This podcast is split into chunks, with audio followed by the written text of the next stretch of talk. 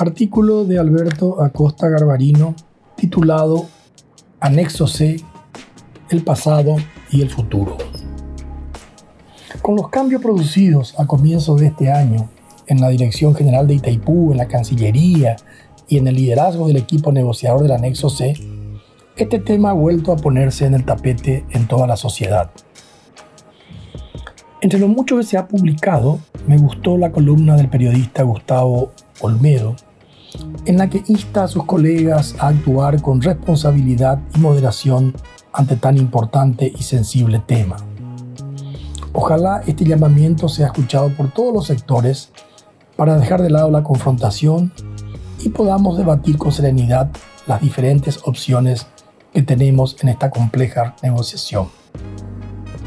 Yo comprendo la pasión que sentimos los paraguayos al recordar que Itaipú fue la solución al grave conflicto por los altos del Guairá, que a su vez tuvo su origen en el Tratado de Límites Loisaco-Tejipe, que nos impusieron los brasileños en 1872 al finalizar la guerra contra la Triple Alianza que aniquiló a nuestro país.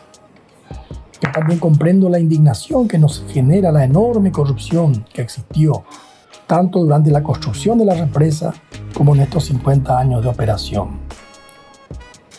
Pero así como no podemos desconocer las sombras del pasado, tampoco podemos desconocer los beneficios que trajo esta colosal obra para nuestro país.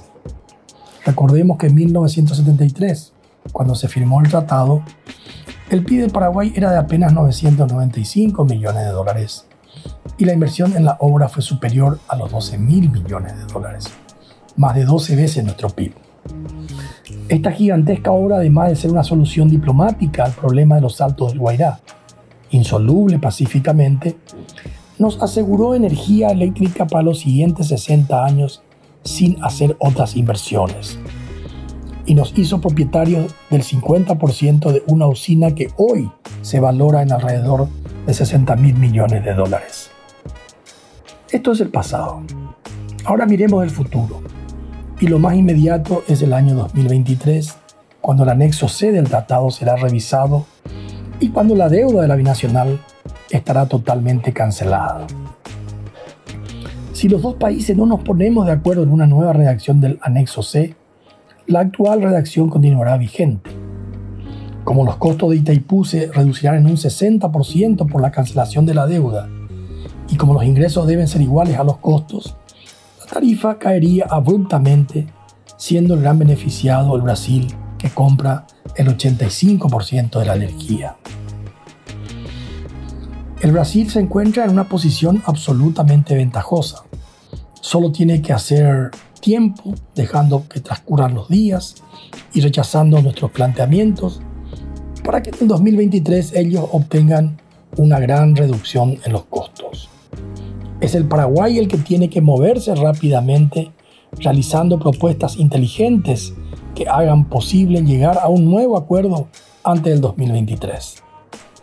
Para que esto sea posible, el primer gran escollo es la negociación con nosotros mismos, consensuando lo que queremos y lo que podemos conseguir.